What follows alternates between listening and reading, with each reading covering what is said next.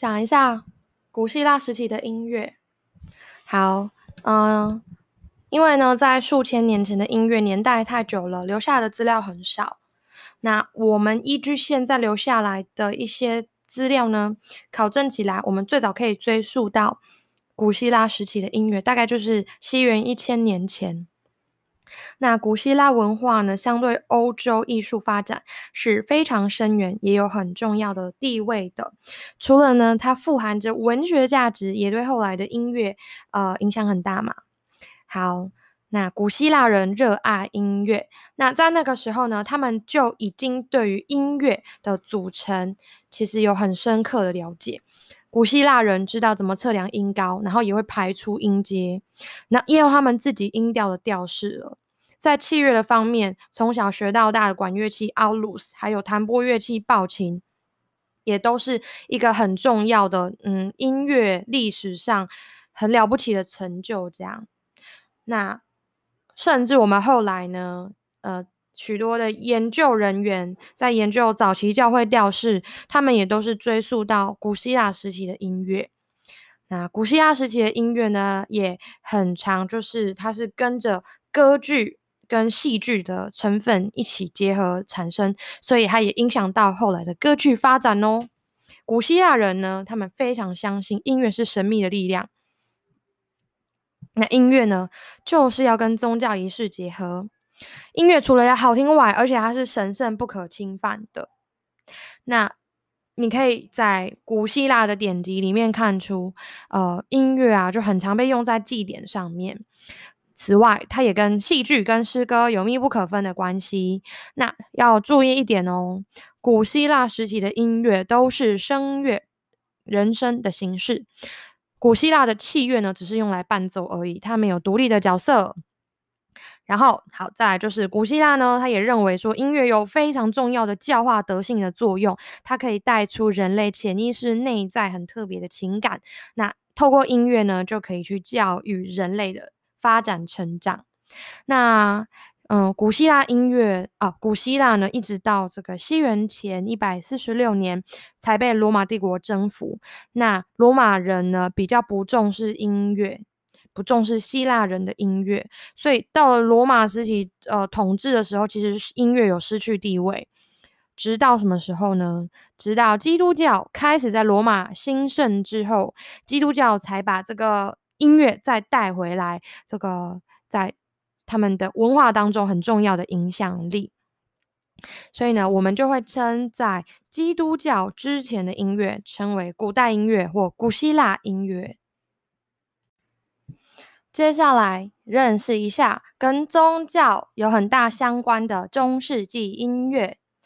好，那刚刚说到嘛，罗马开始统治了这个欧洲之后呢，随着基督教的普及，那基督教的圣歌就开始在欧洲整个流行起来。中世纪的时候呢，虽然哎，这个欧洲文明的进步是很慢的，可是有一个很重要哦，相反的音乐却是进展超级快。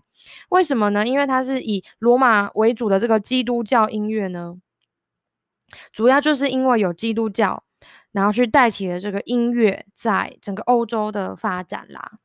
好，很重要的西元六世纪末，好。鼎鼎大名的教皇格利果一世就开始把各地的教会音乐开始收集、编排、改良，把它整理汇整在一起，就产生了鼎鼎大名的格利果圣歌啦。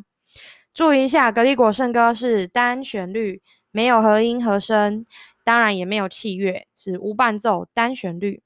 好，那格利果圣歌在教会的推行之下。在西元十一、十二世纪达成了巅峰。好，那因为在中世纪的时候，欧洲的教会权力是高过于国家，甚至是这个其他社团的这个权力势力，一切全部都是以教会宗教为主。那不管是艺术或哲学都是哦，全部都是为了教会在服务。所以中世纪的音乐呢，基本上就是跟着这个宗教教会音乐去发展。你想得到的什么记谱法啊，然后各种器乐或者是什么嗯音乐上的教学，都是为了要去服务中世纪的教会音乐啦。还有另外呢，在中世纪另一边，哎，开始了民间也开始发展出世俗音乐。那这个世俗音乐就跟教会音乐有很大的不同哦，是后来西方音乐发展很重要的基础。那世俗音乐在中世纪的时候呢，最早是从骑士间开始的。那骑士也会到处没有跑来跑去啊，后来就诶慢慢拓展开来，在民间流传。特别呢，就以哪两个地方最流行？德国还有法国，对不对？德跟法这两个地区最流行。那因为有这个世俗音乐，所以乐器的发明跟制作就也越来越兴盛，这样子。好像长号、小号、圆号，在中世纪的世俗音乐这个领域就开始流行了。那弦乐的部分就有维奥尔琴、维奥尔琴，好，弦乐的也被普遍的应用了。好，那最后最后一个中世纪音乐时期很重要的贡献呢，就是乐谱记谱法的发明啦。好。想在这个中世纪以前，记谱法还没有发明之前，音乐的流传是靠口传、口耳相传。那这样的方式比较没有办法很精准，而且很容易失传，失去了原创性。但是呢，这个格利国一世啊，有没有？他就很用心的搜集格雷国圣歌，他就开始推广，那也开始教导人民呢，就说：哎，音乐要保存的下来，就要有正确的记谱。所以到了西元九世纪。好，强调再一次哦。西元九世纪的时候呢，天主教会他们的音乐的音乐家就发明了牛马谱啦。牛马谱，那刚开始的时候就是表大概只能记录下这个歌词跟它的音节大概是多长这样子，比较笼统的记法，会有一些抑扬顿挫啦。过了一个世纪，到了西元十世纪左右，四线谱终于发现啦，就是呃被发明了。好，所以人们就开始用四线谱，至少可以记录那个音高嘛。你有五四线谱，音音的高低就可以被更详细的记录下来。到了十二世纪，十二世纪就终于又发明了这个音符的长短的符号，所以节奏也可以开始被更精确的记录下来。好，所以哎，随着有没有四线谱发明，然后开始有了。这个音高的高低，然后哎，慢慢到了十世纪，又有节奏长短可以被记录下来，这些就构成了后来的五线谱的一个基础。接下来讲一下最重要的文艺复兴时期。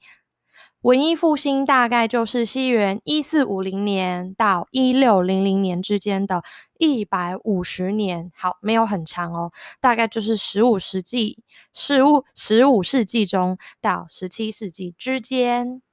那讲一下，自从这个中世纪之后嘛，欧洲各国开始有这个大航海的风潮，大家开始去探索这个地球这个世界，人们就对于这个世界开始有了全新的。呃，观点视野。好，举例来说，以前的欧洲人的思想或生活都是以宗教有没有以这个教会为中心。那到了大航海时代，哎，大家开始视野变宽广，不是只用这个宗教的论点来看世界，而是用一个更科学、理性的思维来思考。所以呢，到了这个文艺复兴时期，不管是科学、艺术、商业、医学或国家势力等等方面，都有突破性的进展，视野都被突然之间扩展了许多。那这个时期，文艺时期、文艺复兴时期的人们就开始向往起，哇，以前最以前这个古希腊时期那种很自由的文艺气息啊，对不对？对于医学、科学这种各种知识。都是保有非常开放、很开阔的心胸，那大家就会想要去了解知识，而不是全部就只听教会教皇的话，所以他们就开始，嗯，有点看不上中古世纪的宗教贵族啊、经道院的非常狭隘的知识，他们开始会去怀疑，开始想要去推翻，所以他们真的就开始挑战握有最高权力的教宗。好，那这一股就是被迫要开始。用一种更哎，开放民主的这种风潮呢，就燃烧的很激烈。后来就是教宗也 hold 不住了啦，就是这种改革势在必行了。那很多重要的这个知识呢，就开始在文艺复兴慢慢的被发展出来，慢慢产生。这是最重要的，在文艺复兴时期的一个历史风潮背景。那讲一下文艺复兴时期的音乐呢？虽然它的进步的幅度不一定是像这个科学、绘画、文学等等有这么大的大幅度的成长，或者是有这么多杰出人才，但是文艺复兴时期的音乐呢，还是有很重要的三个三个这个重大发展。第一个，福音音乐流行了；第二个，印刷术开始普及；最后一个，器乐曲。开始很兴盛，好，大概讲一下，来从复音音乐的流行开始。好，复音音乐就是文艺复兴时期最重要的音乐特色。这个复音音乐呢，是从世俗音乐发展而来的哦，记得是从世俗音乐。那到了文艺复兴。时期的末期，大概十六世纪的时候，就是复音音乐的高峰巅峰时期。这个时候发展出超多种形式的，例如对位对位法有对位的曲子，然后卡农有一些对答的，然后轮回式的，然后复音的手法就是变得超级丰富，很充分的被发挥。然后文艺复兴时期也开始有和声的概念形成喽。好，大部分的曲子就会有到四声部，甚至是四声部以上，然后用来呈现我们现在就是那个很密集的这个模仿这种接应的这种作曲形式技法，这样。那像这样子的技法，后来就是到浪漫时期也变成主流啊。所以看这样子的作曲方式，最早就是从文艺复兴就开始了。对位的重要性，复音音乐的丰富发展。好，第一点。好，下一点，第二点呢，就是乐谱印刷术的发展啦。在发明印刷术之前，乐谱都是要靠人工抄写，真的是费神费时。那乐谱就是超级珍贵稀有，它就是专属于一些可能有钱有势、有背景的人嘛。对于音乐发展跟普及是不太好的。但是自从印刷术开始发明之后，连一般的百姓家中也可以有乐谱诶，因为我们可以大量的发行乐谱，自然而然的世俗音乐呢就可以就是遍地开花。更加发达，甚至已经可以跟教会宗教的音乐分庭抗礼了。就是势力就是一半一半这样子，那这股势力就是连教会也挡不住了啦。就是连哎，我们平常生活中路边老百姓的世俗音乐也发展的越来越好了。它已经就是可以完全的跟这个宗教的音乐构成了这个社会上文化上的两个大的主要的音乐主流。那在这个时期呀，就是印刷术留下来的乐谱，就也提供了后世的人去研究的很重要的一个呃，成为一个很重要的素材啦。对，好，最后一点呢，就是器乐曲在文艺复兴时期大量的发展哦。记得我们刚刚说到中世纪时期的音乐是为了上帝，是为了教会写的，都是声乐，器乐，嗯，顶多就是在。嗯，拿来伴奏吧，世俗音乐。那但是，诶，世俗音乐兴起之后嘛，器乐我们一开始说它是用来伴奏，但是它至少开始崭露头角了，也开始越来越多创作就以器乐为主喽。那器乐的发展的巅峰是在十七世纪。好，所以你在大概文艺复兴的时候，你就可以感觉到器乐的崛起，它也可以开始跟声乐产生一个两大主流的这种感觉，就是开始分流出来的。那也影响了后来，哎，真的就是大家开始专注创作器乐啦。好，结束。